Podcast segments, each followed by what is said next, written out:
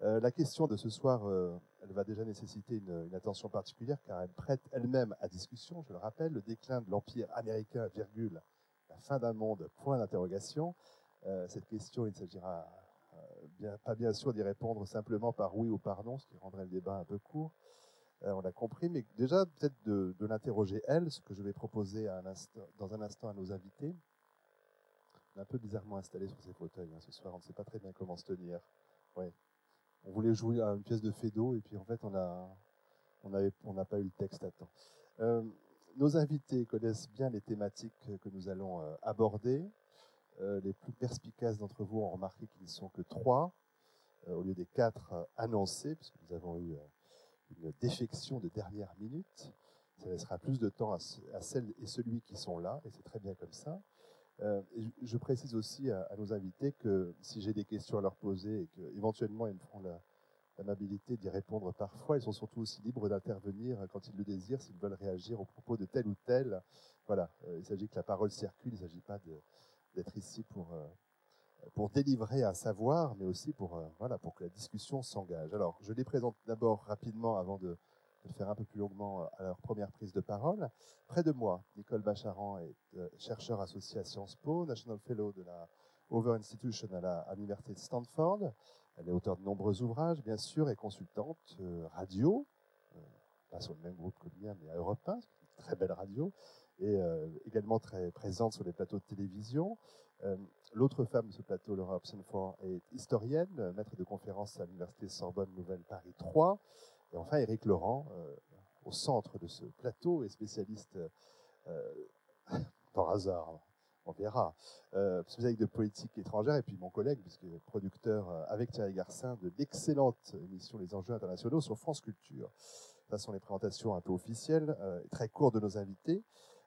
Alors pour mieux faire connaissance, faire un premier tour, non pas de table, mais enfin d'estrade, euh, leur poser à tous trois, peut-être, la même question, question simple dans son énoncé, mais riche par les possibilités de réponse, euh, selon les points de vue, selon les axes que l'on choisit. La question pourrait être formulée ainsi, vivons-nous véritablement un moment de déclin de l'Empire américain? Alors peut-être première à répondre euh, à cette question et offrir les, premières pistes de réflexion. Nicole Bacharan, euh, j'ai dit à l'instant vos liens avec Sciences Po et avec Stanford, qui sont des liens doubles qui illustrent bien aussi votre désir de renforcer les liens France-États-Unis, chose qui vous tient à cœur, un désir nourri par votre parcours d'historienne, de politologue.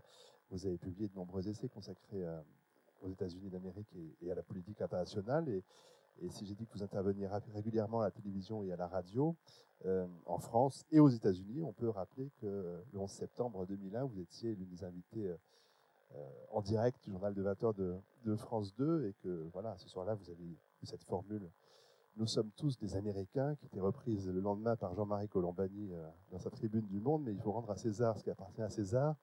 Donc c'est Nicole Bacharan qui a dit ça en premier, avant Jean-Marie Colombani. soyons avec des historiens et historiennes, il faut être précis. Euh, après ces quelques précisions, euh, retour à la question de départ, l'Empire américain vit-il selon vous une période de déclin? Euh, Première réponse, alors peut-être relativement courte, hein, étayée peut-être par un point pour vous majeur, avant de préciser que vous devrez, nous, vous, nous quitter à 19h30 parce que vous avez un, voilà, agenda préalablement très rempli. Alors, pardon pour cette longue introduction, mais c'est la première de la Merci. saison. Merci, et moi je me sens plus à l'aise de débattre de cette question parce que vous avez dit qu'au fond, vous attendez davantage de questions que de réponses. Parce que euh, c'est ce que ça m'inspire, cette, cette euh, question sur l'Empire américain. La première chose que ça m'inspire, c'est ce qu'il y a vraiment un, Empire américain. Et je vois bien par quel côté on peut dire que les États-Unis euh, sont un empire, ont, été ou sont une puissance impériale. Et en même temps, ce qui est assez frappant, c'est que c'est une puissance impériale euh, dont les citoyens ne sont pas du tout impérialistes. Au contraire de, ce qu'on a pu connaître historiquement avec l'Empire britannique, l'Empire anglais des Indes, où vous aviez toute une classe euh, de Britanniques, fonctionnaires, ingénieurs, diplomates, militaires, qui vivaient une vie entière à l'étranger et qui s'y implantaient et qui devenaient presque des gens du pays. Ce n'est pas du tout le cas des Américains qui se projette évidemment sur les cinq continents, sur le plan militaire, diplomatique, etc., mais qui extrêmement rarement s'installent de manière définitive euh, à l'étranger. Ils font une carrière, une partie d'une carrière, et puis ils, rentrent chez eux. Et donc déjà, cela, euh, pour moi, il y a une, difficulté dans l'idée de se représenter les, États-Unis en empire. Mais euh, peut-être pour aller vers le, sens que l'on donne aujourd'hui à la question que, vous posez, il me semble qu'on assiste de toute manière à une recomposition du monde avec un affaiblissement euh, des anciennes grandes puissances. Alors l'Europe y est passée très durement il y a quelque temps. Les États-Unis perdent de l'influence. Euh, on le voit dans le monde arabe, on le voit dans le comment dans les équilibres commerciaux, etc. et ça me paraît inévitable. La, démographie, l'émergence de nouvelles puissances, etc., font que la redistribution du pouvoir, à terme, voilà, fait partie du déroulement inévitable de l'histoire. En même temps, euh, il reste aux États-Unis, je crois, une très grande force sur le plan des, idéaux les plus simples, c'est-à-dire ceux qui parlent euh, probablement euh, plus directement, peut-être moins aux Européens qui vivent dans un monde très proche de celui des, États-Unis, mais au reste du monde, au reste des immigrants, au reste des aspirants à une vie meilleure, où ces idéaux tout simples euh, édicté par euh, Thomas Jefferson en 1776, euh, le droit à la vie, la liberté et la recherche du bonheur, semblent toujours incarner des aspirations, une dynamique qui ne seront peut-être pas toujours comment dire, incarnées précisément aux États-Unis, mais peuvent développer, si ce n'est un empire, à mon avis, il y a en tout cas beaucoup de ressources pour l'influence de, ce, de cette vision de la vie à l'extérieur des États-Unis. Merci pour cette première prise de parole. Deuxième femme présente. Vous avez même un micro chacun dans le luxe, c'est absolument incroyable. Donc voilà, nous avons d'énormes moyens, une très grande salle et plein de micros. Euh, deuxième femme sur ce plateau, euh, Laura je l'ai dit, historienne. Euh, je précise que vous avez débuté vos études à Philadelphie et que vous avez ensuite poursuivi votre cursus universitaire en France, notamment en, en, y terminant une thèse d'histoire contemporaine qui s'est intéressée au rôle des organisations juives américaines dans la reconstruction de la vie juive en France après la Seconde Guerre mondiale. Ça, c'était à l'UHESS. Euh, vous avez enseigné à Paris 7, à Paris 4, à Sorbonne, à l'école Polytechnique, et depuis 2010, vous êtes euh, donc maître de conférence à l'université Sorbonne Nouvelle Paris 3. Euh, vous enseignez la civilisation américaine, et à ce titre, donc, vous demandez une réponse sur le contemporain et, forcément vous place dans des situations délicates, puisque votre regard voilà, est celui d'une historienne, mais il nous permettra quand même aussi de pouvoir faire des comparaisons euh, avec d'autres périodes de l'histoire des États-Unis. Les micros sont allumés, tout va bien, nous avons des régisseurs exceptionnels ici. Euh, alors, j'avais envie de poser la même question, euh, déclin hors notre déclin, mais quand il a été question de savoir si voilà, il y avait un empire américain, je vous voyais déjà opiner. Ben, oui, en fait, parce que moi j'avais la même, la même réflexion, c'est-à-dire quand la question s'est posée, la question du débat, c'est euh, quel modèle américain? Est-ce que le modèle américain n'est pas une construction française pour parler de ce que c'est, qu'est-ce que c'est la France et qu'est-ce que c'est c'est la France et qu'est-ce que ce n'est pas la France? Donc euh, moi, je suis une des Américaines qui finalement a fait le choix de vivre en France. Euh, c'est un choix, c'est pas personne m'a forcé de venir m'installer ici. Et je n'ai pas une date en tête. Euh, je ne vois pas ma retraite non plus euh, aux États-Unis. Je, me sens bien en tant qu'immigrée en France. Alors euh, finalement, ça montre peut-être que finalement il a un empire américain, je ne sais pas. Mais de toute façon, mon intention n'est pas de coloniser la France, mais d'apprendre de la France. Hein Ça, c'est bien clair. Euh, donc, est-ce qu'il a donc si on peut parler d'un modèle américain ou d'un empire américain, je suis entièrement d'accord avec vous que les citoyens ne sont pas conscients. Euh, je me dis mal en de parler pour tous les Américains, mais en tant qu'Américaine, euh, je n'ai jamais grandi avec un esprit euh, que, nous, on était les maîtres du monde.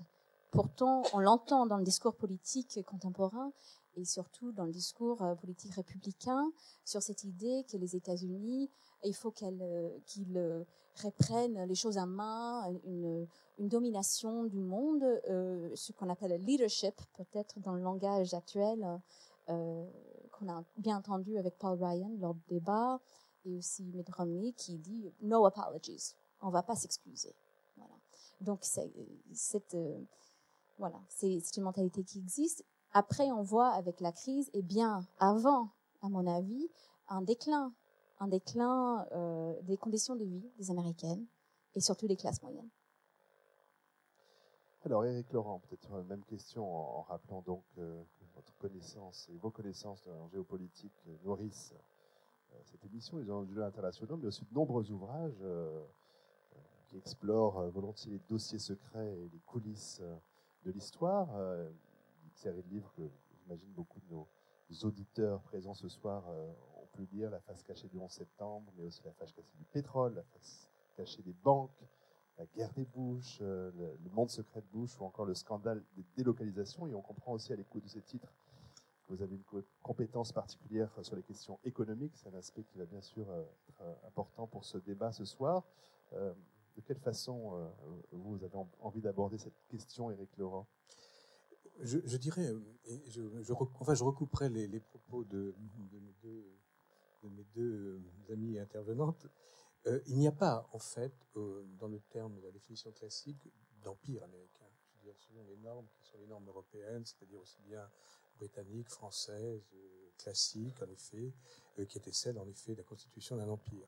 je pense qu'il y a eu, par contre, je crois, de mon point de vue, une Amérique, mais encore le terme doit être manié avec précaution, une Amérique probablement un certain moment impérialiste. Et quand vous parlez de leadership, de volonté de leadership, je crois que c'est une, je dirais, une notion qui continue d'exister toujours euh, dans le, je dirais, chez les dirigeants américains, qu'ils soient d'ailleurs démocrates euh, ou républicains.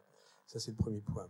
Je dirais également que hum, cette idée, effectivement, de, d'empire américain euh, est, une idée, enfin, le, thème, mon ami, le titre sont faux.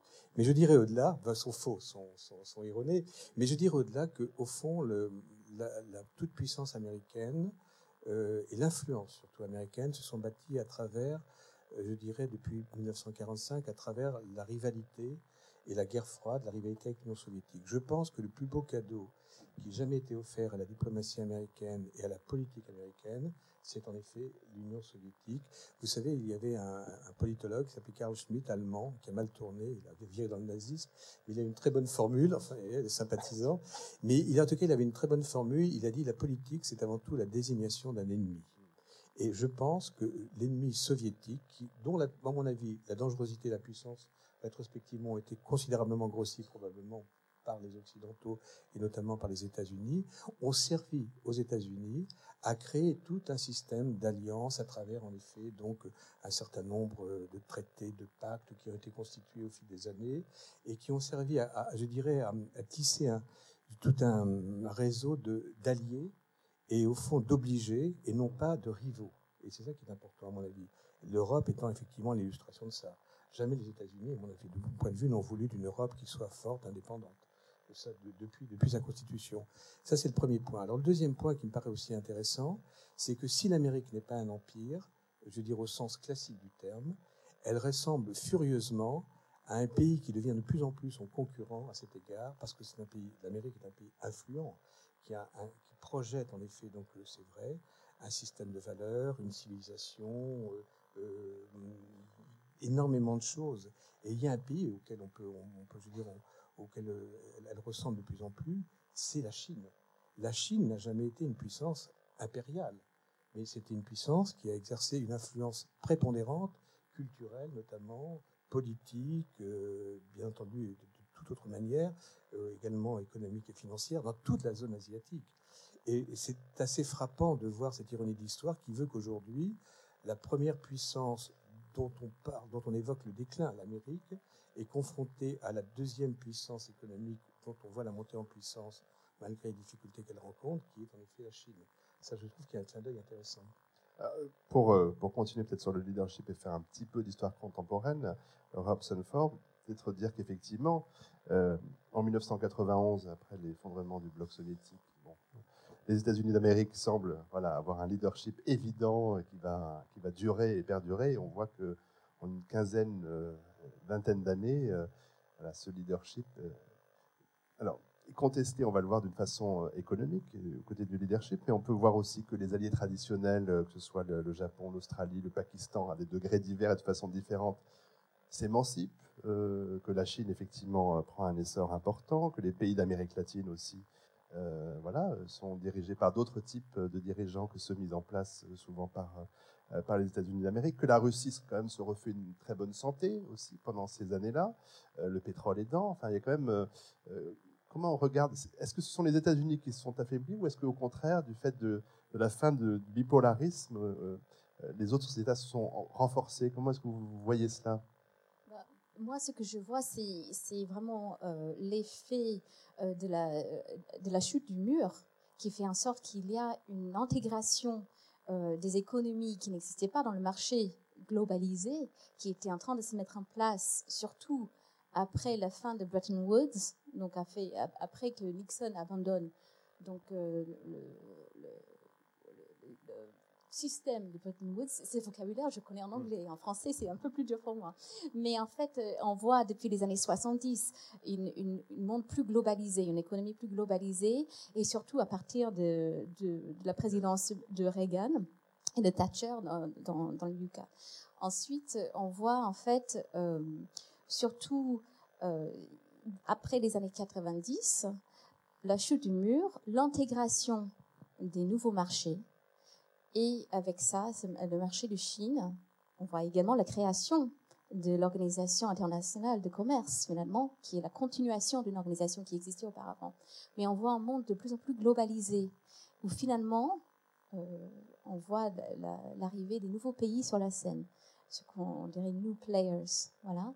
Et l'arrivée de ces nouveaux pays, ça change la donne, mais on ne sait pas exactement pourquoi et comment, je pense. Je pense qu'on vient de se rendre compte avec la crise de 2008, comment est-ce que cette globalisation a, changé l'économie américaine?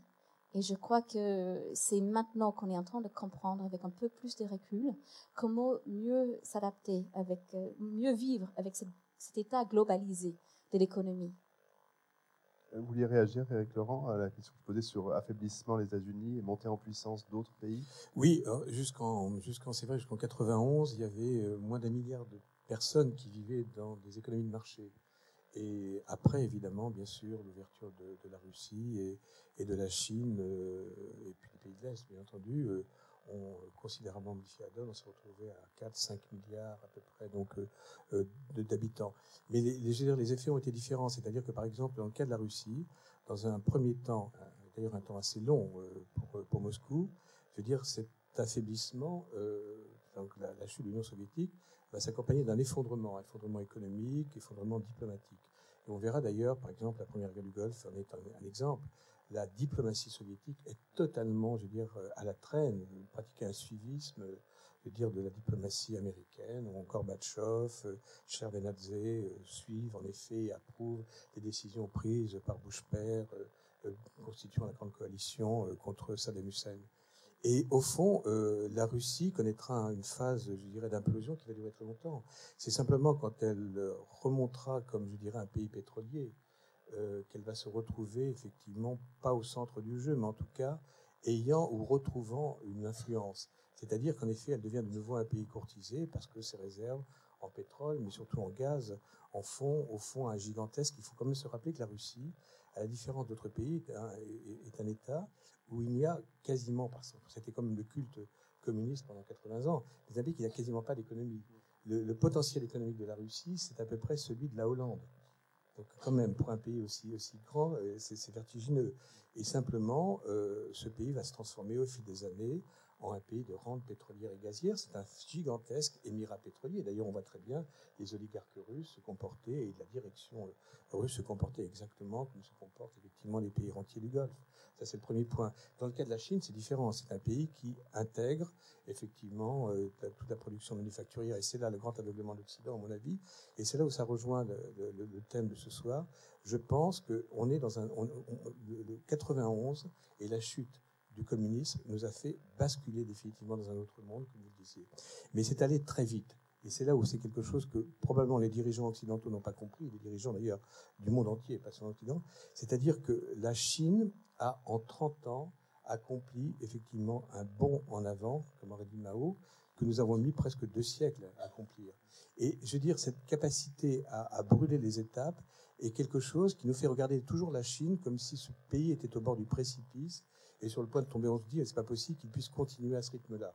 Donc ça, c'est vrai, c'est la première chose. Donc, il y a un refus d'envisager la Chine en tant que superpuissance ou grande puissance, euh, je veux dire, de demain, puisqu'on dit qu'il euh, y a des chiffres tout à fait officiels qui indiquent que le revenu et la Chine sera en 2017 ou 2018 à égalité avec les États-Unis en tant que première puissance économique mondiale. Mmh. Alors on peut revenir ensuite sur la stratégie chinoise, la manière dont elle s'est servie en effet, je dirais, de, de l'économie et notamment de la finance pour accélérer encore et brûler les étapes en intégrant en effet donc à la fois la production, euh, les entreprises occidentales euh, qui sont au fond se sont retrouvées à un moment donné euh, qui en délocalisant massivement d'abord une main d'œuvre bon marché vers une main d'œuvre bon marché, mais ensuite en délocalisant la recherche, développement, en délocalisant en effet tout ce qui constituait la, je dirais la, richesse et la, force d'une entreprise sont aujourd'hui effectivement totalement piégés par, la Chine et se retrouvent entre les, je dirais, les, dents du dragon chinois. Et c'est vrai que la Chine aujourd'hui, dès l'instant où elle n'aura plus besoin de ces entreprises, les recrachera dans la mesure où elle cherche évidemment à privilégier ses champions nationaux. Donc, euh, et c'est d'où d'ailleurs le thème de campagne aujourd'hui aux États-Unis. Je dire, euh, s'il y a un consensus entre Obama et, et c'est sûr, en effet, la position dure à adopter face à la Chine. Euh, pour rappel, effectivement, ces données économiques, euh, en 46, les États-Unis euh, représentent à peu près 50% du PIB mondial. Aujourd'hui, on avoisine les 20% et on promet pour la Chine d'atteindre ces 20% dans d'ici 5 ou 6 ans. Donc on voit à quel point voilà, les, choses s'inversent, ou se, cas se, modifient très profondément.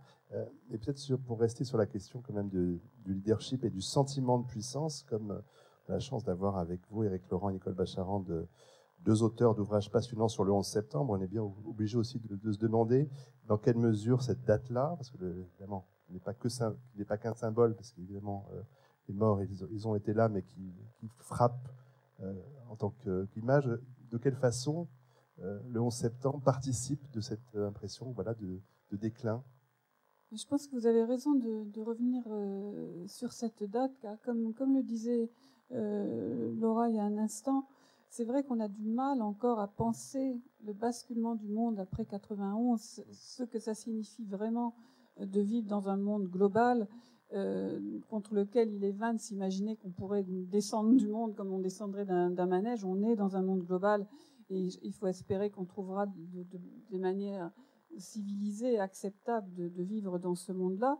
Mais la date de 91 donc est cruciale, mais je pense que la date du 11 septembre euh, est crucial et qu'on a encore aujourd'hui beaucoup de mal à comprendre ce qu'est vraiment le monde de l'après 11 euh, septembre, puisque non seulement depuis 91, Eric le disait à l'instant, près de 5 milliards de personnes sont rentrées dans l'économie de marché, donc en pratique des économies concurrentes des nôtres, mais en même temps, le 11 septembre, on a à grande échelle découvert une ou des idéologies euh, meurtrières que l'on ne connaissait pas ou que l'on considérait comme très marginal et comme capable d'avoir euh, une influence déterminante sur le cours de la vie dans nos pays, mais également dans, dans, des pays beaucoup plus vastes, des régions beaucoup plus vastes. Je pense euh, au Maghreb, au Moyen-Orient, mais aussi à l'Indonésie, au Pakistan, aux pays de majorité musulmane où on a vu dans d'autres périodes de l'histoire où il suffit que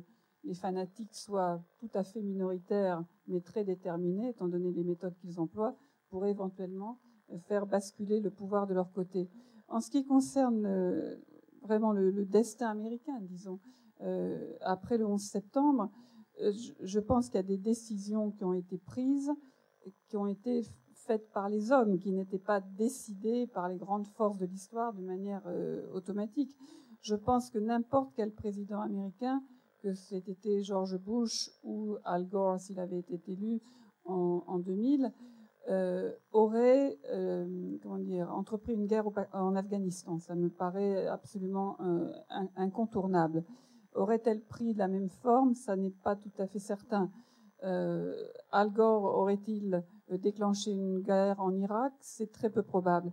Et de toute manière, quel que soit le jugement que l'on porte sur ces événements, et je pense qu'il faudra très longtemps pour que le jugement historique puisse être valable, il, était évident, disons, en 2002, quand George Bush, en gros, préparait le, pays et, le monde à la guerre d'Irak, qu'il il avait une vision totalement surdimensionnée de la puissance américaine, de la capacité des États-Unis à mener deux guerres, deux guerres immenses en même temps et à crédit et sans que ça ait vraiment d'influence. Et ce sont des guerres qui ont plombé euh, l'économie américaine de manière considérable et qui ont joué un rôle dans l'emballement du crédit, dans la crise telle qu'on l'a euh, connaît euh, depuis 2008. En même temps, ce monde de l'après 11 septembre, ce n'est pas qu'un problème américain. On voit que nombre d'États, et notamment la France, participent aux interventions qui ont été plus ou moins décidées en concertation ou décidées à Washington et que l'on est face à des problèmes euh, globaux où, je dirais, les démocraties, d'une façon générale, sont en concurrence économique avec des pays qui sont loin d'être démocratiques, comme la Chine et la Russie, et ça n'est pas sans importance. Il me semble que le jour où la Chine sera la première puissance mondiale, nombre d'Européens qui critiquaient l'impérialisme américain le regretteront. en tout cas, je pense que j'en ferai partie. Euh, donc une concurrence économique, mais également pour les démocraties, des problèmes communs face à des régimes potentiellement totalitaires, potentiellement agressifs à l'égard du reste du monde, et qu'on commence tout juste à penser. Alors justement, pour, tirer ce fil-là, euh, euh, Éric Laurent, comment est-ce qu'il faut entendre, comprendre, analyser l'annonce du retrait des troupes américaines d'Afghanistan et d'Irak par le président Obama. Est-ce que c'est euh, c'est un constat d'échec de ce type d'intervention? Est-ce que c'est au contraire une mesure euh, pour ne pas prêter le flanc à, justement un flanc faible voilà, se mettre en situation d'échec? Parce qu'après tout, euh, les États-Unis ont des bases militaires importantes sur le monde entier, peuvent intervenir de façon très forte, on l'a vu en Libye, et de façon voilà, très puissante. Euh, comment est-ce qu'il faut, euh, selon vous, entendre ça? Comment est-ce que vous considérez l'action euh, militaire des États-Unis hors de leurs frontières aujourd'hui? Alors, je dirais deux choses qui d'ailleurs rejoignent ce que, ce que, vient de dire Nicole. je pense que le conflit, la décision d'intervenir en 2003 en Irak a été un, un, désastre. Je veux dire, mais un désastre, je veux dire, en termes non seulement militaires, mais en termes diplomatiques pour les États-Unis. Et je reviendrai là-dessus. Je pense que il y avait deux, deux options. Il fallait frapper en Afghanistan, parce que c'est vrai que c'est là que se trouvait Al-Qaïda, se trouvait en effet euh, soutenu par les talibans. Et au lieu de ça, la priorité de Bush et des néoconservateurs qui l'entouraient a été tout de suite, effectivement, je veux dire, après en effet une rapide opération, quasiment même pas militaire, mais de police en Afghanistan, de se tourner vers l'Irak, alors qu'il aurait fallu prolonger l'effort militaire en Afghanistan. Et on voit très bien que cet enlisement en Irak, euh, qui aboutit à ce retrait, parce qu'en effet, le coût est trop élevé, le coût humain, le coût financier est très lourd, a aujourd'hui euh, ouvert une brèche qui est euh, désastreuse. C'est-à-dire qu'aujourd'hui, l'Irak est sous influence totale, je le gouvernement irakien sous influence totale de Téhéran, c'est-à-dire un des pires adversaires des États-Unis et on peut le dire des Occidentaux. Et on voit très bien que toute la décomposition et je dirais le, retrait diplomatique, enfin de, la méfiance ou défiance diplomatique d'un certain nombre de pays vis-à-vis des États-Unis dans cette région, notamment les monarchies du Golfe, mais d'autres encore vis-à-vis des États-Unis, vient de ça, vient de, ce, sentiment que ça a été une décision inconsidérée qui a ouvert la porte, évidemment, à l'influence de Téhéran. Et ça, c'est évidemment, bien sûr, c'est désastreux.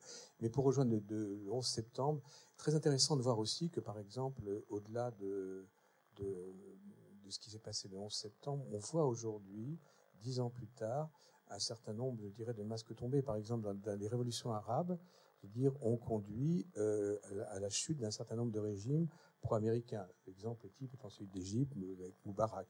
Et on voit très bien arriver aujourd'hui les frères musulmans, mais aussi les salafistes, qui, eux, ont, je veux dire, sur le 11 septembre, des idées, on peut le dire, au moins extrêmement bien arrêtées. Hein, ça ne peut pas dire plus. Voilà. C'est la même chose aussi bon, qu'au Yémen, la même chose évidemment en Tunisie aussi. On voit très bien. On oublie souvent la Tunisie, qui est si proche de nous, pays si, si avec une population, etc., si douce. Et on, personne n'envisage encore, là aussi, c'est très étrange, que c'est un véritable laboratoire de l'islamisme radical qui est en train de se mettre en place. On voit très bien, d'ailleurs, à travers les propos qu'on a captés du leader d'Enada, etc. et tout, sur la stratégie de conquête radicale du pouvoir, au-delà de ce qu'il a obtenu électoralement, c'est-à-dire imposer, en effet, la charia. on voit, en effet, de la manière dont il explique aux salafistes avec qui il entretient, semble-t-il, une très grande complicité, contrairement aux propos officiels, qu'en effet, il faut temporiser, il faut avancer pas à pas, mais que les objectifs sont très clairs euh, sur ce qu'on veut obtenir. Donc tout ça, maintenant, un certain nombre de masques sont tombés. On voit qu'on est dans un monde aussi extrêmement hostile, extrêmement hostile à l'Occident, pas seulement aux États-Unis, mais également à l'Europe. Donc ça aussi, c'est un point, euh, je veux dire, c'est un point extrêmement important. Et je veux dire, cette espèce de décomposition euh, de l'influence américaine, qui avait un certain nombre de clients dans la région, se manifeste aussi de, cette manière-là. Peut-être juste comme vous parlez d'Europe, et avant de, euh, revenir euh, sur des questions économiques, Nicole Bacharan, vous qui prenez une meilleure compréhension transatlantique, on n'a pas vraiment l'impression que l'Union européenne ait pris une part significative dans la baisse d'influence des États-Unis. Je le dis avec le plus de litote possible. Hein. Je ne sais pas comment le dire avec voilà moins de force. Comment est-ce que vous jugez justement alors les, rapports aujourd'hui, euh, euh, les rapports de force d'ailleurs, Europe et États-Unis? Ah, mais Je pense que sur le fond, les, rapports Europe-États-Unis sont excellents. sont excellents parce que personne n'a le choix.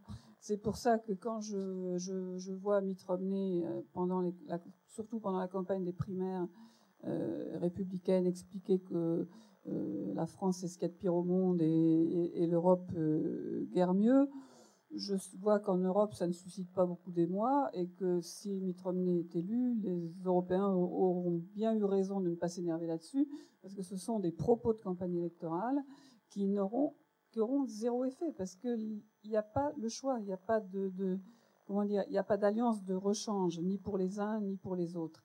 Euh, les États-Unis notamment ont des partenaires, des créanciers.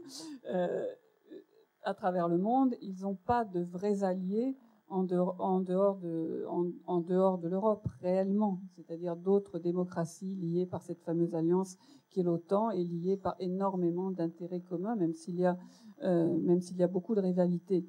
Et donc, même à la pire époque, d'ailleurs, des, tensions franco-américaines au début de la guerre d'Irak, quand, c'est pas un secret de le dire, Jacques Chirac et George Bush réellement ne pouvaient pas se voir, ça continuait à marcher en fait très bien à tous les niveaux, au niveau diplomatique, économique, commercial, militaire. Il n'y avait jamais eu autant de transferts de, technologies sensibles entre les armées que pendant cette, période-là. Évidemment, sur le plan du renseignement, de la lutte policière euh, contre le terrorisme, la coopération, elle est quotidienne, elle est permanente, même si elle n'aboutit pas toujours à, des photos spectaculaires de, grands câlins entre Barack Obama et des dirigeants européens, parce que c'est pas pas franchement son genre, mais voilà. Et je, pense que ça va continuer. Mais en ce qui concerne, alors particulièrement le, rapport de force ou le rapport tout simplement euh, économique, alors y a un, comment dire, un bateau sur lequel on est monté tous ensemble, c'est bien celui de la crise. Ce qui n'est pas la crise du monde entier, qui est vraiment la crise de l'Europe et des États-Unis. Et même si l'économie américaine, euh, disons, redémarre, mais redémarre lentement, à tout, petit pas, et si l'économie européenne, pour l'instant, n'a pas du tout pris ce tournant-là, euh, les Américains savent pertinemment la récession en Europe serait calamiteuse pour l'économie américaine et réciproquement. Et c'est pour ça que l'on a depuis pas mal d'années maintenant, depuis le début de cette crise, depuis 2007, des euh, dirigeants, des conseillers économiques américains qui assistent au sommet européen. Évidemment, ils n'ont pas de droit de vote, ils ne discutent pas sur un pied d'égalité, mais ils y assistent, ils, donnent leur avis et réciproquement. Les Européens envoient euh, des conseillers régulièrement à Washington pour essayer de, de, coordonner ce qui peut l'être, parce qu'on sent bien qu'on n'a pas, une, pas une prise assez ferme sur cette crise. Eric évoquait euh, au début de son intervention, je crois, les, disons, la méfiance au fond fondamentale peut-être des Américains à l'égard d'une Europe euh, unie et forte. Et on a ressenti, je ne sais pas si c'était le cas au début, puisqu'ils ont été un peu les promoteurs dans les années 40 d'une euh, Europe unie, en tout cas, on l'a bien ressenti vis-à-vis de la création de l'euro. Il y avait une méfiance, une, hostilité, on n'était pas très content. Et de, ça fait, j'ai jamais entendu aux États-Unis dire par un chef d'entreprise ou par un dirigeant que l'euro était un succès et, un succès et que ça serait un succès durable. Aujourd'hui, à l'évidence, ils ont autant peur, ils n'ont plus peur d'un grand succès de l'euro, ils ont peur d'un effondrement de la zone euro.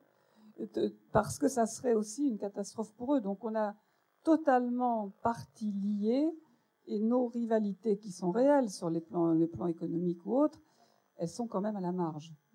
Fondamentalement, elles sont à la marge. Donc, je ne suis pas inquiète, bizarrement, pour l'avenir des relations franco-américaines, mais plus l'Europe et les États-Unis et le reste du monde.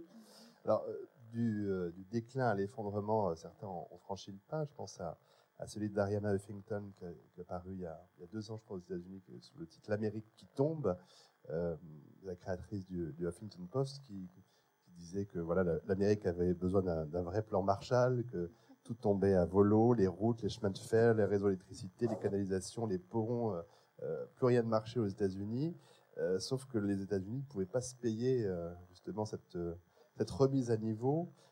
et pour montrer combien cette crise est, profonde, justement, elle, elle, remontait Ariana Huffington à la crise des subprimes, ce qu'elle décrivait comme la conséquence et non comme la cause de la situation désastreuse des ménages euh, américains. Euh, elle parle même de tiers mondialisation, je ne sais même pas comment on va dire, tiers mondialisation euh, des États-Unis. Est-ce que c'est trop sensationnaliste pour vous ou est-ce que ça vous semble quand même un constat, voilà, pas complètement fantaisiste? Bah, il faut dire que moi, je suis en France depuis un moment. J'étais aux États-Unis juste après le 11 septembre. J'étais en France le jour du 11 septembre et je suis, c'était, j'étais en train de déménager à Berkeley. Mmh. Donc j'étais à Berkeley euh, le 23 septembre, je crois. Donc j'ai vu l'Amérique après le 11 septembre. Mais j'étais bien en France en 2008. Donc je ne peux pas vraiment parler des grandes différences euh, que, que, moi j'aurais pu observer dans la vie américaine après la crise, à part des observations très très euh, euh vite euh, construites euh, pendant des voyages que j'ai pu faire aux États-Unis. Si on prend un avion aux États-Unis maintenant, et je crois que les Américains ne sont pas les seuls à constater, euh, on a l'impression euh, de vivre, pas aux États-Unis, mais dans un pays en voie de, développement. Surtout, euh, la question de sécurité, c'est quelque chose que les Américains ont ignoré avant le 11 septembre et qui leur est venu, c'est pas naturel pour les Américains, je pense, de, se méfier de l'un à l'autre, comme ça, surtout quand on fait des queues, quand aux États-Unis, on aime bien parler à l'auterie quand on fait la queue. C'est quelque chose de très américain et c'est quelque chose qui me manque énormément en France. Et je fais toujours les gaffes quand je, quand je, quand il a grève ou quand il a, on fait la queue à la boulangerie et ça va très lentement, de dire quelque chose. Et en fait, ça se passe pas comme ça ici. Et aux États-Unis, on, on, on voit les situations de queue comme un moment euh, de joie de parler à l'autre. Et finalement, euh, prendre l'avion est devenu quelque chose de très violent et même euh, donc on fait la queue pendant des heures on, enlève tous ses vêtements presque ensuite on, rentre et on nous explique qu'à cause des, des problèmes budgétaires on est obligé de séparer des familles, qu'ils ont, ils ont surbooké le vol et que finalement, euh, oui, oui, c'est gênant que l'enfant de 10 ans ne peut pas voyager seul, mais bon, effectivement, ils ont volé, ils ont, ils ont donné la place à quelqu'un d'autre, donc effectivement, cette famille euh, va se séparer pour le temps d'un vol. Et psychologiquement, pour une famille après le 11 septembre aussi, euh, de se séparer dans l'avion, c'est c'est pas anodin. Donc, euh, ce sont des choses, et tout de suite, euh, c'est le conflit, et tout de suite, c'est les menaces. Vous voulez qu'on appelle la sécurité. Donc, euh, donc c'est vrai que l'ambiance a changé aux États-Unis, surtout autour des aéroports. Et aussi avec des conflits, parce que maintenant, les personnes qui font la sécurité doivent avoir la nationalité américaine, alors qu'auparavant, c'était pas le cas. Et donc, il y a beaucoup de tensions autour des syndicats dans les aéroports, autour des ouvriers dans les, dans les aéroports. Après, euh, on voit les, magasins vides, vides, alors qu'avant, ce n'était pas le cas. Euh, dans le Michigan, d'où je viens, euh, on voit des, magasins qui, sont fermés. On voit les soldes en permanence. C'est les soldes. Tout le temps, tout le temps aux États-Unis. On voit vraiment. moi, j'ai un fort ressentiment quand je, quand je rentre chez moi, entre guillemets, que finalement, oui, il y a quand même des choses graves qui se sont passées depuis mon, dernière fois au pays. Ah, ça, c'est important de ces données euh, à la fois subjectives et sensibles, et puis il y a des données alors, plus objective.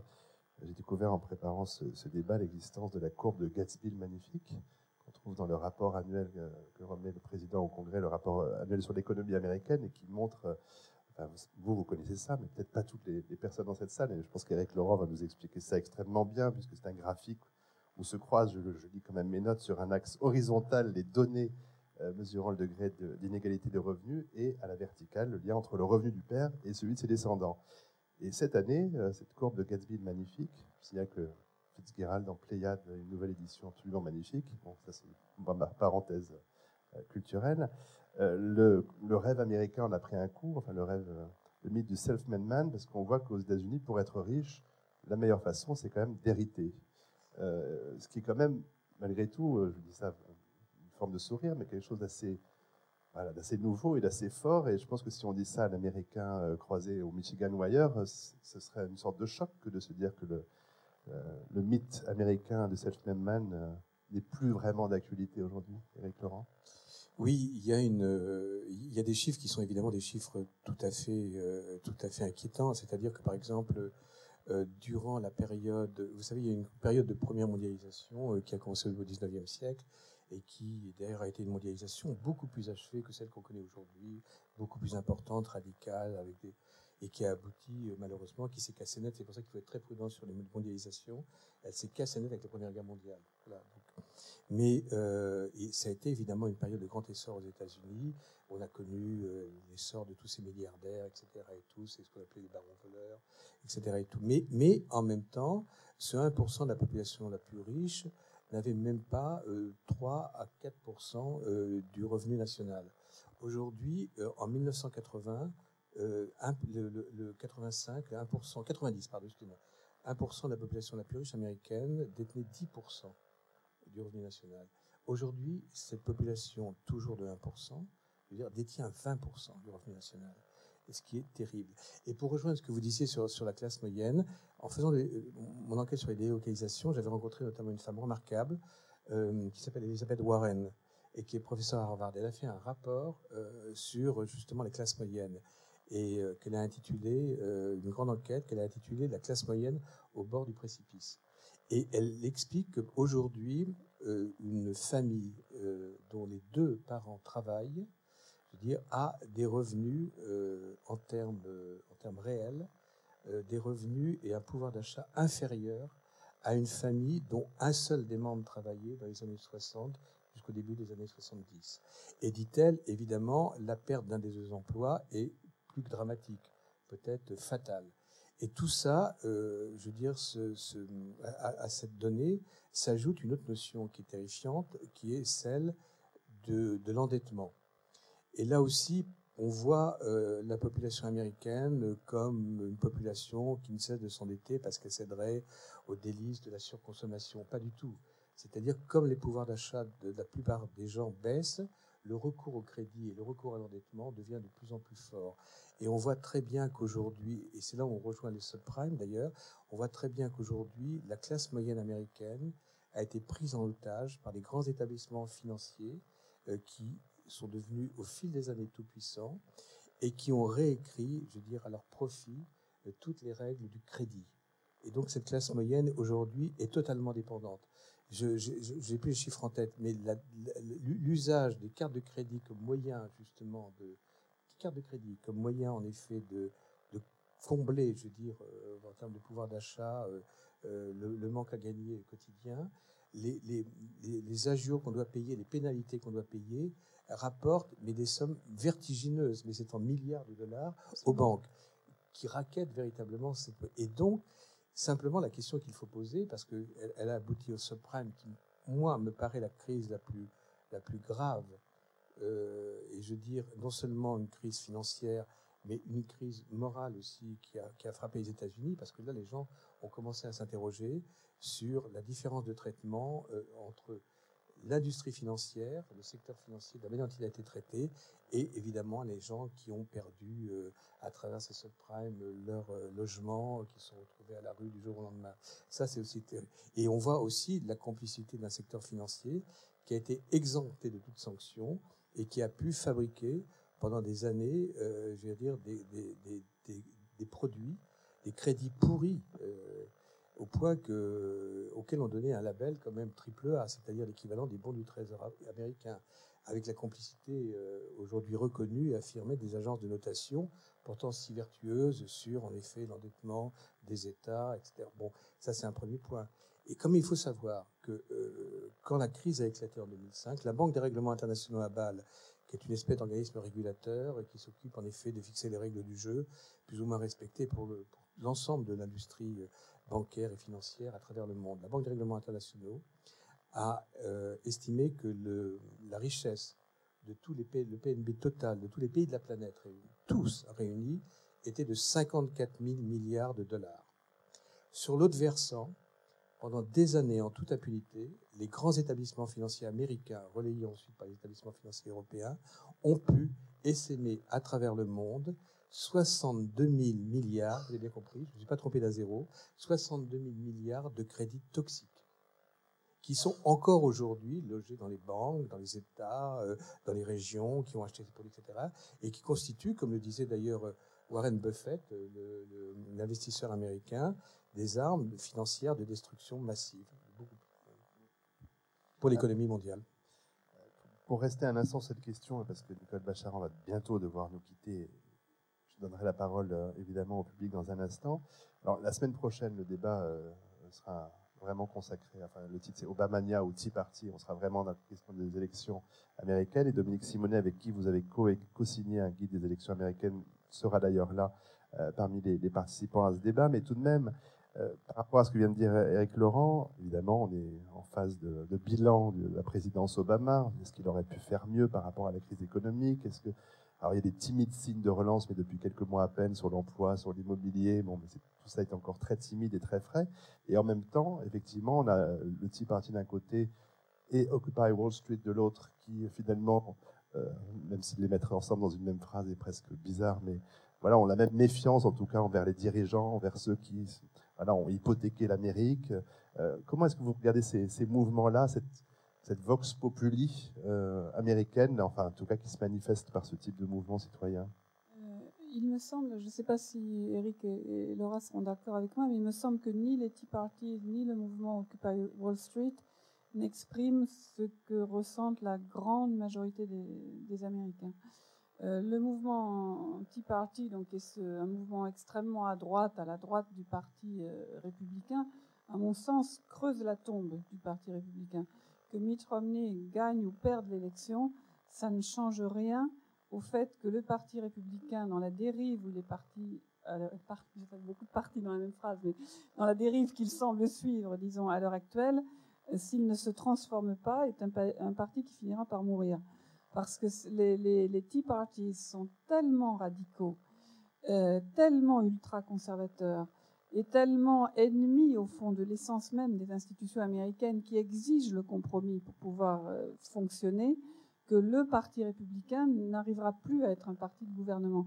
C'est un parti, je ne sais pas ce que va donner cette élection, mais globalement, les républicains sont minoritaires euh, dans, les options qu'ils représentent auprès des jeunes, auprès des diplômés, auprès des minorités, comme on dit, mais des minorités qui deviennent euh, majoritaires, et auprès des femmes.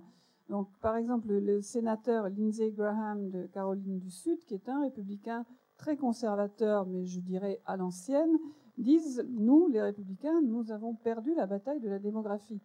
Je ne vois pas comment on peut se faire élire aux États-Unis sans établir un lien de confiance avec la, communauté euh, latino, notamment. Donc ces jeunes élus à la droite de la droite du Parti euh, républicain représentent pour moi une Amérique d'avant-hier qui est d'autant plus agressive qu'elle sent bien qu'elle perd du terrain, une Amérique très blanche, très religieuse, euh, très patriarcale, dont je pense qu'elle est plus mythique que, que réelle, et, pour des gens qui ont beaucoup de mal à, voir, pardonnez-moi de le dire brutalement, qui ont beaucoup de mal à voir un, noir à la Maison Blanche, même si les Tea Parties mettent en avant un ou deux euh, représentants noirs, quand on a vu la convention républicaine, alors pas simplement Tea Party, la convention républicaine cet été, puis la convention démocrate, donc ces grandes salles bourrées de milliers de gens, on avait l'impression de ne pas être dans le même pays. Je ne sais pas, Arnaud, si vous avez ressenti la même chose, mais vraiment, les côtés démocrates, vous aviez des gens de toutes les couleurs et quand même plutôt jeunes, avec aussi des personnes âgées. Côté républicain, c'était quand même essentiellement des blancs, pas tout jeunes. Voilà, bon, je, simplifie un peu, mais il y a, donc les Tea Parties ne représentent, à mon sens, pas du tout l'avenir, en tout cas, euh, du pays. Par contre, les mouvements Occupy Wall Street, quand ils sont arrivés en disant nous sommes les 99%, c'est-à-dire les 99% d'Américains qui subissent la crise, qui ne se sont pas enrichis de façon scandaleuse, comme Eric le, décrivait à l'instant, il me semblait que ça résonnait bien dans l'opinion, que c'était un peu ce que tout le monde ressentait. Sauf que un mouvement sans leader, sans programme, sans figure emblématique, sans organisation. Ça avait un côté sympathique, mais finalement, c'est à cause de cette volonté d'être totalement différent et hors système qu'ils n'ont pas, je, crois qu'ils n'ont pas joué de rôle au fond dans la campagne électorale, euh, électorale actuelle. J'ajouterai juste un, dernier point aux éléments que, que Laura et Eric ont donnés sur la crise telle qu'elle est vécue par la classe moyenne, même s'il y a des, des, endroits où ça va formidablement bien, la Silicon Valley, on a vu bon, aujourd'hui deux prix Nobel qui sont de nouveau remportés par des Américains, d'autres il y a quelques jours également, la recherche de pointe, etc. Enfin, il y a un vrai, dynamisme, une vraie capacité d'innovation dans ce pays qui laisse penser que les lendemains seront quand même peut-être meilleurs. Mais il y a un point qui me paraît particulièrement difficile à vivre et qui rejoint l'endettement, c'est la situation des étudiants. Les, études sont chères, à différents degrés aux États-Unis, et il est classique que les étudiants empruntent, que les banques leur prêtent facilement, que les étudiants travaillent pendant qu'ils sont à l'université, puisqu'un tas de postes dans le fonctionnement de l'université est réservé pour les étudiants, et puis qu'à la sortie, les diplômés aient un emploi et remboursent leurs prêts. Sauf qu'à l'heure actuelle, les universités coûtent de plus en plus cher, parce qu'elles sont aussi rentrées dans le financement en bourse, etc., avec tout ce que ça peut euh, représenter, et qu'à la sortie, les étudiants endettés souvent ne trouvent pas d'emploi. Et là, on a ce basculement que vous décriviez entre le revenu des parents et celui des enfants, la crainte de voir ses enfants vivre moins bien que soi-même, et au fond un ascenseur social qui pour beaucoup se bloque sur ce mécanisme fondamental, emprunt, études, diplôme, emploi. S'il manque le dernier, le dernier maillon, là, on est dans quelque chose de très grave.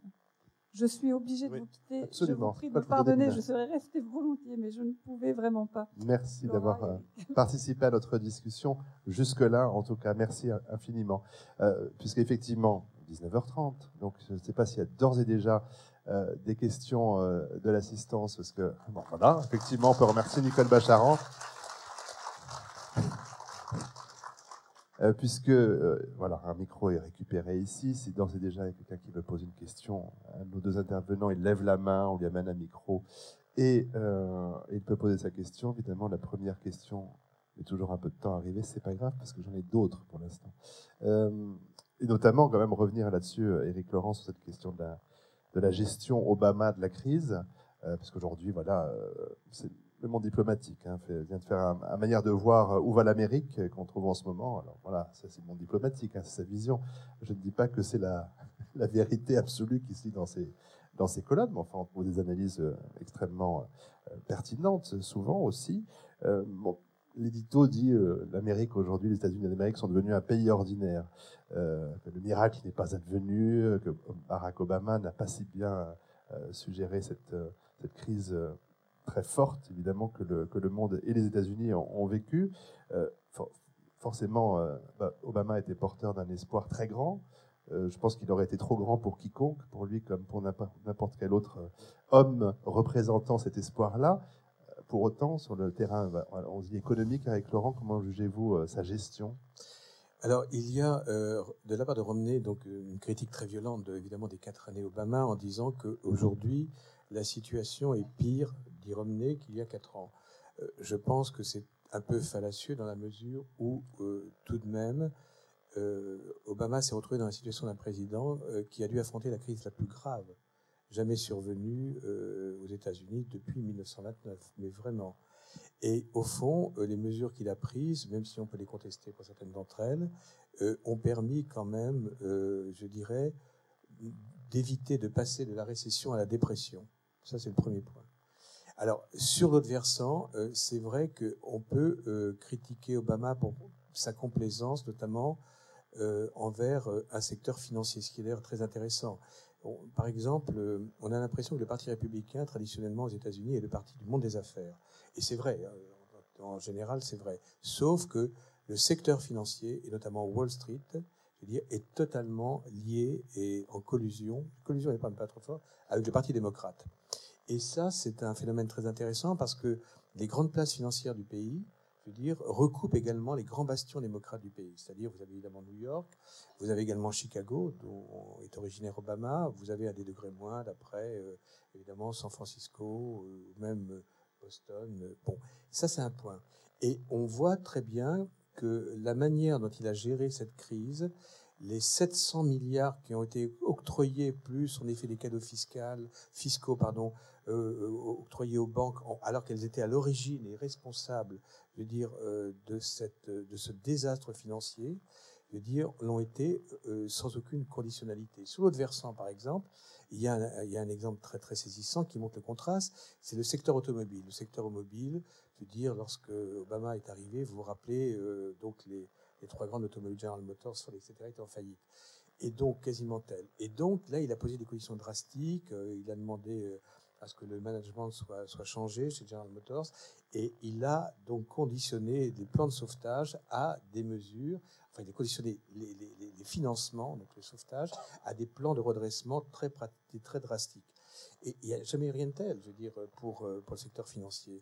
Et c'est très intéressant parce que alors, si on remonte deux minutes, mais deux minutes en avant, euh, c'est, on voit très bien que le grand basculement, en réalité, le secteur financier est devenu la première puissance, je veux dire.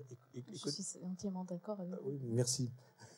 les voies puissance économique mais, des États-Unis, et ça c'est très intéressant. On parlait de l'endettement, on parlait effectivement du recours à l'endettement, qui ont évidemment facilité, euh, je dirais, la, la, la, montée en puissance des banques. Mais tout de même, au début des États-Unis, au début des années 10-20, je veux dire, euh, le secteur financier dominait, la, vie, économique et, politique des États-Unis. D'ailleurs, au point que les grandes crises, la 1907, la grande panique de 1907, a été gérée par les grands, banquiers de l'époque, Morgan, etc. En 1913, c'est eux qui ont décidé la création de la Fed, parce qu'il faut quand même rappeler que la Banque centrale euh, américaine est tout sauf une banque centrale. C'est une banque créée par les banquiers pour les banquiers. Donc, euh, l'idée d'une banque centrale ou le principe d'une banque centrale tel que nous l'imaginons nous n'a rien à voir avec la Fed. C'est une banque dont le conseil d'administration, les dirigeants euh, sont des banquiers et qui travaillent uniquement pour le secteur financier américain. Mais quand même, euh, ce secteur financier avait connu, après la crise de 29, évidemment, une grande phase et une grande période de déshonneur. Tout de même, ça assez justifié. Et donc, euh, pendant des années, avec les mesures qui ont été prises par Roosevelt, je veux dire, il a été très, je dirais, solidement encadré. Et ce secteur financier n'a eu de cesse que de retrouver le pouvoir qu'il avait effectivement dû abandonner et perdu pendant des décennies. Et le grand tournant euh, qui a abouti, et le terme n'est pas de moi, c'est un, un, terme utilisé par un homme qui s'appelle Simon Johnson et qui est le chef économiste du FMI. Et le, le, la reconstitution d'une oligarchie financière aux États-Unis, c'est-à-dire 15 grands établissements financiers, banques, sociétés de crédit, euh, compagnies d'assurance, etc., qui contrôlent tout, je veux dire euh, tout, euh, qui a la haute main sur toute la dette américaine, sur la fabrication, des produits dérivés, des crédits, etc., a eu lieu en 1900, à partir des milieux des années 90, avec la présidence de Clinton. Pas du tout Reagan comme on l'imagine. Le grand tournant, c'était les années Clinton. Clinton est l'homme qui a accepté de totalement déréguler la finance et de supprimer complètement les dernières mesures d'encadrement qui avaient été dictées par Roosevelt, notamment l'amendement Glass-Steagall, parce qu'il avait autour de lui des banquiers qui, en effet, notamment le Rubin, le ministre des Finances, était l'ancien président de Goldman Sachs, plus Summers, que d'ailleurs on a retrouvé effectivement aujourd'hui comme conseiller d'Obama comme quoi il y a une espèce de pérennité du monde des affaires euh, dans, dans, la manière d'encadrer les présidents américains. Et à partir de là, je veux dire, ça a été, euh, je veux dire, pour le secteur financier qui, pouvait s'affranchir de toute règle, euh, je veux dire, la, course à la dérégulation et la course à l'excès. Et la course à l'abus, bien entendu, puisqu'il n'y avait plus de sanctions possibles. Et donc, on est arrivé à cette situation euh, catastrophique dont on mesure encore aujourd'hui mal, je veux dire, l'ampleur. Parce que la crise que nous vivons aujourd'hui, si nous sommes à passer d'une crise financière en 2008 à une crise économique qui touche le monde entier aujourd'hui, c'est l'effet encore de 2008. C'est l'effet de ce qui s'est passé en 2008 et qui a été provoqué, effectivement, dans l'épicentre a été les États-Unis, puis ensuite l'effet de contagion, ça a été évidemment, bien sûr, euh, les banques européennes, puis ensuite disséminé à travers le monde, puisque même la Chine est furieuse contre les banquiers américains qui avaient réussi à, à leur fourguer, notamment Goldman Sachs, beaucoup de crédits pourris. Donc, la Chine, premier créancier de la planète, je dirais premier créancier des États-Unis, euh, je veux dire, accueille aujourd'hui avec un certain scepticisme, je dirais, euh, les, critiques euh, et un certain agacement, les critiques qui peuvent venir des États-Unis quand elle voit la manière dont, en effet, ces banquiers et son pouvoir politique se sont comportés, je veux dire, y compris vis-à-vis d'elle. Laura? Oui, pour retourner aux années de Clinton, c'est quelque chose qui est assez surprenant puisque c'était un président démocrate. Mais pour quelque chose qui, parle des inégalités sociales qui existent de façon flagrante aux États-Unis, surtout depuis les années Clinton, c'est que c'est Clinton, c'est sous son administration qu'ils ont, qu'ils ont créé ce qu'on appelle le TANF, Temporary Aid for Needy Families. Et en fait, c'est ce système qui a remplacé le système de welfare aux États-Unis, donc un système d'aide sociale basé sur le revenu pour les familles euh, et des, avec des ayant des en général, c'est des mères sans père dans la famille, voilà, avec des enfants dépendants. Et, ce système mis en place pendant le New Deal a été démantelé par, Clinton. Et euh, le, petit truc de, Temporary Aid for Needy Families, de TANF, c'est que c'est valable pendant cinq ans. Alors, pendant cinq ans de sa vie, on a droit de toucher une aide sociale. Et à la fin des cinq ans, qu'est-ce qui se passe? Et, lors de cette période, euh, après le 11 septembre, c'était donc 2001, la fin de ces cinq ans. Et à l'époque, j'étais donc à Berkeley, je travaillais pour une association de lutte contre le sida à Auckland, qui est donc euh, une ville à côté de Berkeley, qui est beaucoup moins affluente que, Berkeley. Et, c'est là où on a constaté que euh, sur les coins de la rue, euh, sur l'avenue Saint-Pablo, où se trouvaient beaucoup de prostituées, il y avait des enfants qui venaient après l'école. Alors, pourquoi? Et en fait, c'était des enfants qui se prostituaient après l'école en portant toujours l'uniforme de l'école. Alors, c'était la question, pourquoi maintenant? Quel était, Pourquoi maintenant à ce, moment-là? Et c'était pour deux raisons, à mon avis. C'était déjà la fin euh, de TANF et également, c'était la, boule des dot-com qui, qui avait explosé juste auparavant. Et, et l'économie californienne qui va à une vitesse puissante, surpuissante, surtout aux États-Unis pour les Américains. C'est une économie qui, mm. qui va encore plus vite que les, autres économies des, des, autres États. Et on voit en fait euh, que ces enfants, quelque part dans l'économie euh, trickle-down economics finalement, euh, bah, ça, ça, met les enfants à la rue. Et mais à la rue en train de, se prostituer. Et, et là, c'est ces inégalités-là, ces inégalités sociales, flagrantes, choquantes, voilà, c'est quelque chose. Je pense qu'Obama, voilà, il, il essaie de parler à cette Amérique-là, de, de, corriger cette Amérique-là. Voilà. Bon, mes avis politiques. Première question dans la, dans la salle, quelqu'un le micro? Euh, Oui, bonsoir. bonsoir. Euh, j'aurais en fait une question, enfin deux questions en une. Euh, des États d'Amérique sont passés à la monnaie or. Certains États d'Amérique sont passés à la monnaie or. Alors, première question, que faut-il comprendre par là? Et pensez-vous que cela va s'étendre à d'autres euh, à d'autres États? Alors, question à l'économiste. Euh, certains États sont passés, à la monnaie or Oui, il y a trois ou quatre, cinq États qui sont repassés à la monnaie or, donc la possibilité de payer en or euh, du fait que bah, la planche à billets, les Américains, voilà. N'y croient plus. Voilà. et du coup, la possibilité de repayer en or. Il y a quatre à cinq États, je ne sais plus lesquels, c'est des petits, c'est pas des grands grands, mais il y a la possibilité de, de payer en or. Je connais le Bitcoin, mais je ne connais pas. Euh, Moi non plus, et j'avoue, et parce qu'en fait, il n'y a que le système fédéral qui a le droit, en effet, donc, euh, je veux dire, de, gérer l'or, et donc euh, depuis 71 et la suppression de, de, l'État noir, ça j'ignorais. Voilà, on a un public très informé. Alors oui, parce que je m'intéresse énormément à la question américaine, même si je ne suis pas américaine d'origine. Et, c'était un phénomène qui m'a plutôt épaté. Et quels sont les États?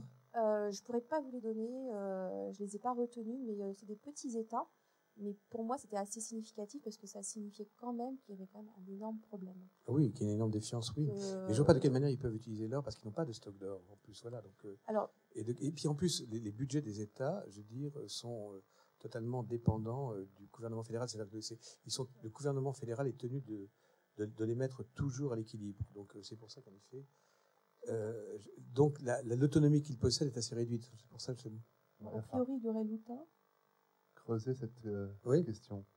Mais c'est intéressant. c'est- C'est. euh, bon. En tout cas, euh, quelques détails, il y en aurait 4 ou 5. Dont L'Utah. l'Utah. L'Utah, Lutin. l'État de Romney. C'est une information en direct. je les ai pas retenues En état malheureusement, d'origine, oui. mais, euh, mais c'est vrai que c'était, pour moi, je trouvais ça tellement aberrant. Mm. euh, ça signifiait qu'il y a énorme malaise. Et, Mm. et là, tout ce que vous avez dit était très intéressant parce que euh, d'un point de vue euh, français, on n'a pas toujours la même vision des choses et on est énormément euh, euh, acculé par des informations euh, qui ne nous donnent pas toujours des, des, des- des vérités premières ou qui, en tout cas, euh, souhaitent pas forcément véhiculer l'information pour ne pas apeurer les, les populations aussi. Parce que quand on, on connaît, euh, enfin, tout ce que vous venez de dire, 1% de la richesse euh, des Américains riches qui avait euh, 10% euh, en 90, c'est ce que vous avez dit, monsieur. Oui, c'est ça, et, et Euh, 20% puis maintenant, c'est passé à 20%. euh, on se pose des questions. Il y a- y de quoi euh, s'inquiéter. Bon, on va creuser le, le- le sujet or, alors, euh, grâce à vous. Euh, notre... Pourquoi le Tea Party qui, qui s'intéresse? Oui, monsieur Euh, alors comme euh, bon, Nicole Bacharan et vous-même euh, semblez assez inquiets sur euh, l'avenir, donc euh, même sur le, On est la quelques-uns. géopolitique, oui, euh, enfin, d'un point de vue géopolitique, la position de l'Occident, enfin la position d'affaiblissement de l'Occident, etc. Bon. Euh, mais alors est-ce que donc vous ne partagez pas ce qui, ce qui pourrait quand même sembler être une, enfin ce qui pourrait rendre, alors je dirais pas optimiste, mais enfin en tout cas ce qui, ce qui crée une situation qui semble totalement nouvelle et peut-être irréversible à travers euh, bon, le printemps arabe, bon malgré les résultats des élections, donc on connaît, il, il n'empêche que il semble qu'il n'y ait plus de possibilité de revenir en arrière, enfin vers un État, euh, enfin des États, euh, comment dire, des systèmes de pouvoir autoritaires. Alors, bon, vous avez dit qu'effectivement, on peut imaginer encore une fois, enfin non, c'est Nicole Bacharan qui a dit ça, que effectivement une, très faible minorité, euh, d'accord, très très déterminée peut toujours prendre le pouvoir, mais est-ce que c'est réellement possible encore aujourd'hui? Alors, grâce aux moyens d'in- d'information, enfin qu'on connaît, enfin Internet, etc.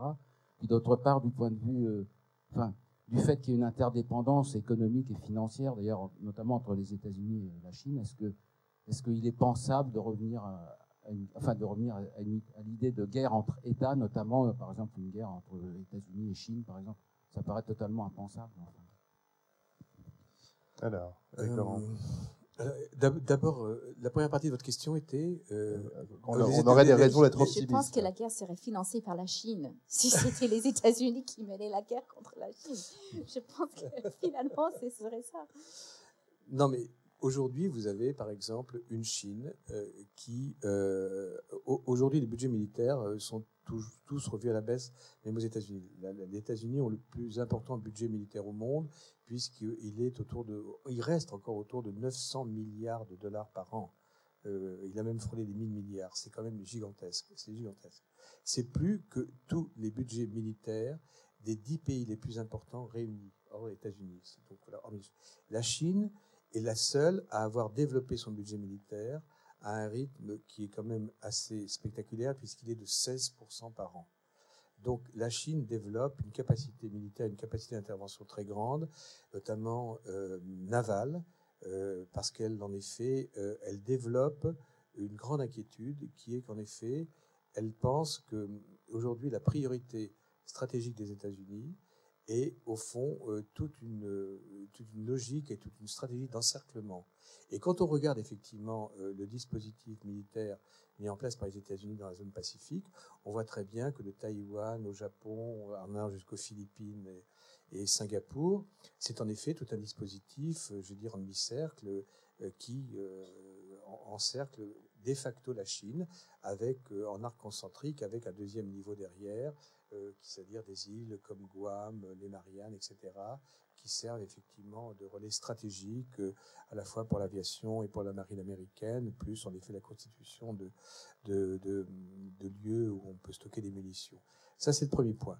Le deuxième point, c'est que les Chinois aussi ont une peur, euh, mais alors obsessionnelle, mais je veux dire, de, euh, parce qu'ils ont une fragilité, croit-il, enfin très grande, et c'est pour ça qu'en effet, pour eux, c'est la priorité absolue, c'est en effet l'accès à l'énergie. Et euh, ils ont l'inquiétude de voir leur ligne d'approvisionnement énergétique, c'est-à-dire partant du Golfe et donc remontant Chine, coupée euh, en permanence ou pouvant être coupée par euh, les, forces américaines, les forces navales américaines. Donc, d'où ce développement rapide de, de, la puissance navale chinoise.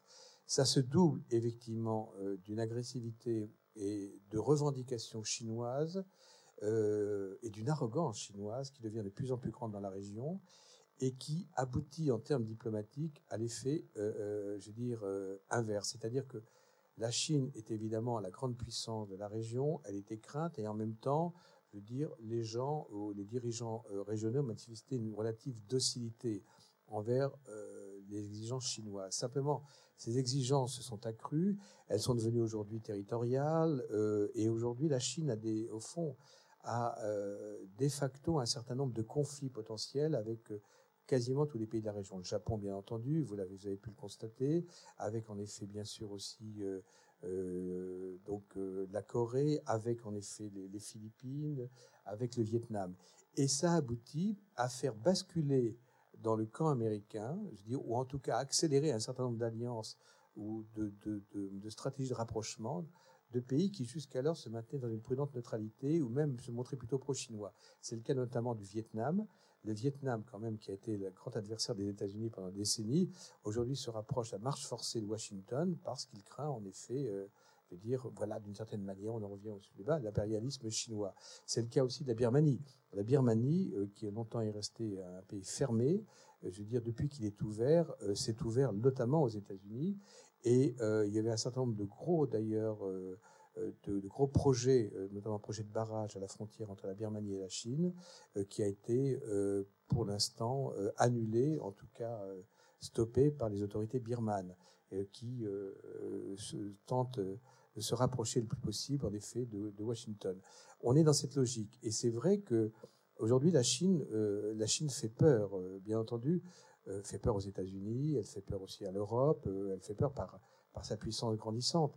Et c'est vrai qu'en même temps, euh, si on, aux yeux de l'histoire, si on regarde, on est en train, la Chine est le moteur qui fait basculer le, dire, la, notre monde dans une phase nouvelle, comme il s'en place tous les 300 ans. C'est-à-dire, au fond, euh, je dire, on peut très bien supposer que la suprématie de la Chine, jusqu'en 1830, la Chine et les pays asiatiques avaient un, PNB extrêmement important qui, était même plus important que celui de l'Europe. Ensuite, il y a eu évidemment la conquête de l'Inde, il y a eu la conquête de la Chine, etc. Et le pouvoir est passé d'abord à la Grande-Bretagne. Puis ensuite, il a commencé de nouveau à se déplacer vers l'ouest. Il est déplacé vers les États-Unis, d'abord vers l'est des États-Unis, puis ensuite vers l'ouest. Et maintenant, il est de nouveau en train de franchir le Pacifique et en train de revenir vers, la Chine. Et les Chinois accueillent ça, au fond, euh, comme une espèce de, retour à la norme. Ils considèrent qu'au fond, la, je domination occidentale n'aura duré qu'un siècle et demi, ce qui est peu. Hein, regard de l'histoire telle que les Chinois la pensent, c'est vraiment rien du tout. Donc ça, c'est le premier point. Et c'est vrai que, en même temps, quand on regarde sur le plan historique, les, les, pays qui ont, qui ont connu un effondrement ou une chute sont des pays qui ont tous été vulnérabilisés politiquement parce qu'ils étaient totalement endettés. C'était le cas de la Chine à un moment donné, au XIXe siècle. C'était le cas de l'Empire ottoman qui s'est effondré parce qu'il était surendetté. C'est le cas aujourd'hui, je veux dire, c'est le cas de l'Europe, c'est le cas des États-Unis. Et le pays qui tient les cordons de la bourse, qu'on le veuille ou non, aujourd'hui, c'est la Chine. Voilà, donc ça, c'est une réalité. Plus de 1000 milliards, 1200 milliards maintenant de bons du trésor, de bons du trésor américain détenus par la Chine, c'est-à-dire qui financent la dette américaine. Plus de 3000 milliards, en effet, de stocks, je veux dire, de devises étrangères. C'est gigantesque. Il y a d'un côté aujourd'hui les pays qui possèdent en effet, donc euh, voilà, qui possèdent de, de, de, de l'argent, et les pays qui sont emprunteurs et qui sont complètement, sinon ruinés, tout au moins endettés. C'est notre cas et c'est le cas des États-Unis. Ça, c'est une réalité. Mais je suis d'accord avec vous, mais il faut également noter que la Chine a besoin de dollars américains pour leur monnaie, parce qu'il faut qu'ils gardent leur monnaie à, à, à un montant stable. Et donc, ils achètent des dollars pour garder ces monnaies à un montant stable. Alors ça, on parle beaucoup effectivement de, du fait que le, le, le, yuan soit ajusté au dollar. Mais les, en, en, réalité, on dit que de toute façon, si, si, le yuan quitter le dollar, je veux Oui. dire, les conséquences, ce que disent de bons experts, les conséquences seraient peu importantes. Et c'est davantage un argument Pour la Chine. oui, et, Pour et- la Chine et pour les États-Unis. et pour les États-Unis aussi, contrairement à ce qu'on dit. Voilà. Mais c'est davantage un argument politique, semble-t-il, et électoral du côté américain Oui. qu'une réalité. Voilà.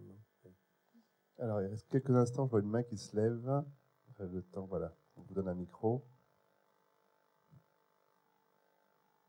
Alors, euh, bonjour, Euh, moi c'est Adrien, j'avais une question euh, d'ordre écologique, Euh, parce qu'on a parlé beaucoup d'économie, et euh, au jour d'aujourd'hui on parle beaucoup des terres rares, euh, qui étaient énormément produites aux États-Unis, et là maintenant il y a eu un transfert à la Chine justement, et euh, là la Chine euh, commence à avoir une énorme dette écologique. Est-ce que justement ça, c'est cette, euh, je veux dire, c'est ce côté euh, hors économie et écologie pourrait me- remettre en question, je dire, le contexte économique avec les États-Unis actuellement Alors c'est vrai qu'il y a de la part de, euh, la Chine a une véritable vulnérabilité à, à, l'écologie. C'est vrai qu'en effet, bien sûr, les normes environnementales ne sont pas vraiment extrêmement bien respectées. Par exemple, on sait qu'en Chine, pourquoi la Chine est une si grosse consommatrice d'énergie? Pourquoi en effet elle cherche des points d'appui partout à travers le monde pour s'approvisionner en énergie? C'est parce que pour fabriquer l'équivalent de 1 million de dollars euh, de, valeur de produits, il faut à la Chine 30%, aux usines chinoises, consommer 30% d'énergie de plus que les entreprises européennes ou américaines. Donc déjà d'emblée, on est dans une situation où, l'environnement et l'écologie, je veux dire, ne sont pas au premier plan des préoccupations, c'est clair, des Chinois. Et vous évoquiez, euh, et, et puis un autre problème, parce que euh, si on continue sur les, sur les, je dirais, sur les menaces environnementales, euh, vous regardez aujourd'hui, on parle beaucoup de, la, la fonte de la banquise, vous savez, donc euh, du pôle Nord, mais il y a une autre fonte aussi très préoccupante, c'est la fonte effectivement de l'Himalaya. Et il faut savoir que, par exemple, quand on regarde les neiges de l'Himalaya, il faut savoir que ces neiges quasi éternelles, lorsqu'elles fondent, etc., alimentent toutes les grandes rivières, ou tous les grands fleuves, pardon, euh, la plupart des grands fleuves chinois et un certain nombre de grands fleuves indiens. Et que demain, en effet, ce qui est le cas déjà, je veux dire, euh, il y ait, disparition de, évidemment de cette calotte, ce qui est le cas, avec une vitesse accélérée, et demain, euh, la Chine, euh, comme l'Inde d'ailleurs, se retrouvera face à un désastre, euh, euh, bien sûr, en termes de consommation euh, d'eau euh, considérable et devra affronter des défis colossaux. Ça, c'est évident. Alors, le dernier point, c'était les terres rares, et ça, c'est très intéressant, l'histoire des terres rares, parce que ça montre l'arrogance et l'inconséquence des Occidentaux. Les terres rares, euh, c'est un certain nombre de petits, de matières premières hautement stratégiques euh, qui servent, qui, qui jouent un rôle décisif dans la fabrication d'un certain, nombre de produits, y compris de haute technologie, etc. Ils sont absolument indispensables. Et pendant longtemps, vous avez raison, euh, les Américains euh, étaient dominés ce marché. Et puis, euh, comme ils ne, ne rapportaient plus assez, ils l'ont laissé en friche, etc. Et les, les Chinois sont détenteurs aujourd'hui euh, des, principales ressources de terres rares à travers le monde. Et c'est un outil pour eux de pression formidable. Ils l'ont utilisé d'ailleurs, ces terres rares, lorsqu'il y a eu un conflit, enfin, justement, un- une tension diplomatique très forte il y a deux ans avec le Japon. Je veux dire, les Chinois ont interrompu les livraisons de terres rares au Japon pendant deux mois, deux mois et demi, euh, et c'était là encore sur un conflit frontalier. Et euh, les choses sont rentrées dans l'ordre quand les Japonais ont battu en retraite. Et, c'était rare. Euh, Deng Xiaoping, qui était l'homme des, des, des modernisations et d'ouverture économique de la Chine, a dit la Chine a deux atouts. En, en- décidant, enfin en lançant cette grande, politique qui a abouti euh, bah, à la montée en puissance de, la Chine, il dit la Chine a deux atouts, sa main-d'œuvre et ses terres rares. Et d'ailleurs, il avait très bien compris ça, parce que lui, quand même vieux maoïste communiste, a été le premier à s'enrichir massivement rares. C'est-à-dire qu'il a notamment octroyé l'exclusivité de, la vente des terres rares à un de ses fils, qui a pu créer, grâce à l'effet à de passe-droit, des sociétés aux États-Unis, etc. Et quand la famille de Deng, à sa mort, a senti qu'en effet, donc, euh, peut-être son pouvoir risquait de vaciller, elle a transféré tout son argent à Hong Kong, puis ensuite à Singapour. Et en fait, il a fallu négocier âprement avec euh, le successeur, qui avait été comme désigné par euh, le petit timonier, euh, le successeur qui s'appelait Jiang Zemin, qui a accepté de laisser la fortune à- au clan Deng, à condition qu'en effet, il abandonne toute volonté d'exercer un pouvoir ou une influence auprès des, des futurs dirigeants chinois. Voilà, donc ça, ça, je vous- Toujours des réponses riches. Peut-être on a le temps d'une dernière question, euh, mademoiselle au deuxième rang. Qu'après, il faudra évacuer le bâtiment, euh, donc, euh, merci merci d'avoir évoqué vraiment de, manière très éclairante toutes ces questions économiques et politiques. En, en lisant la question le déclin de l'empire américain, je me posais simplement la question de l'aspect culturel. Est-ce que le rayonnement culturel américain, c'est pas ce qui viendrait je ne sais pas, contrebalancer ou en tout cas apporter une autre perspective à ce que vous disiez. Est-ce qu'il existe encore et est-ce que c'est pas euh, ce qui fait la différence avec tous ces dangers et ces, euh, ces, choses très pessimistes que, que vous évoquiez tous? Peut-être Laura, pour finir. Bah, ça tombe très bien, puisque c'est une, une, chère collègue de Paris 3 qui me pose la question. Vous avez écrit la question, non Ah non, je ne l'avais pas du tout écrit. Ah, mais c'est une spécialiste du monde du livre, donc elle devrait être là, en fait.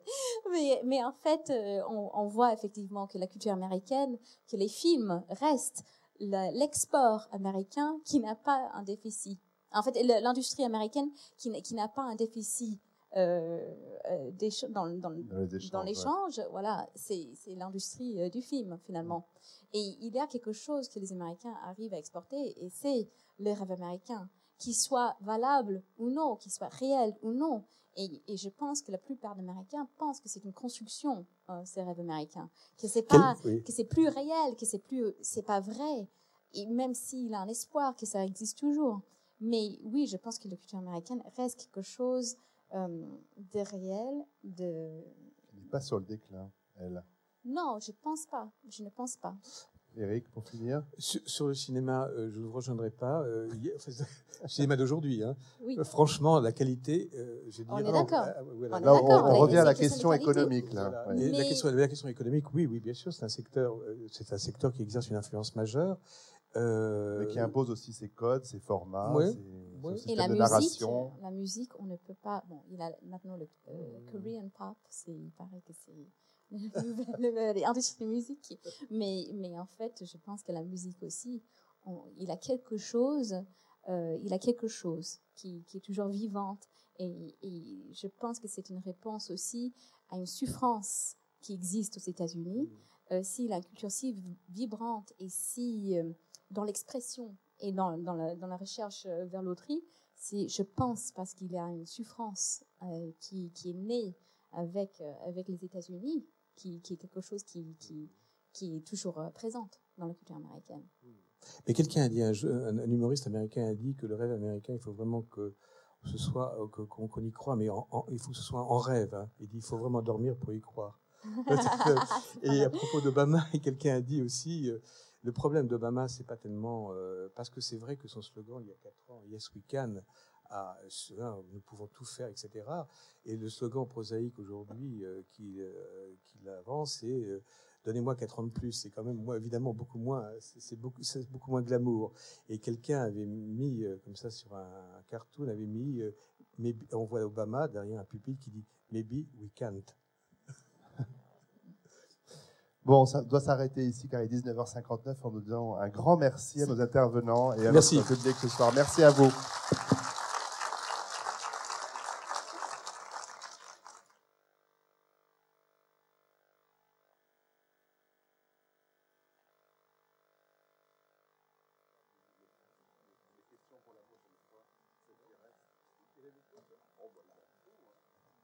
Et nous vous attendons lundi prochain pour euh, Obamania et Tea Party à 18h30. Merci.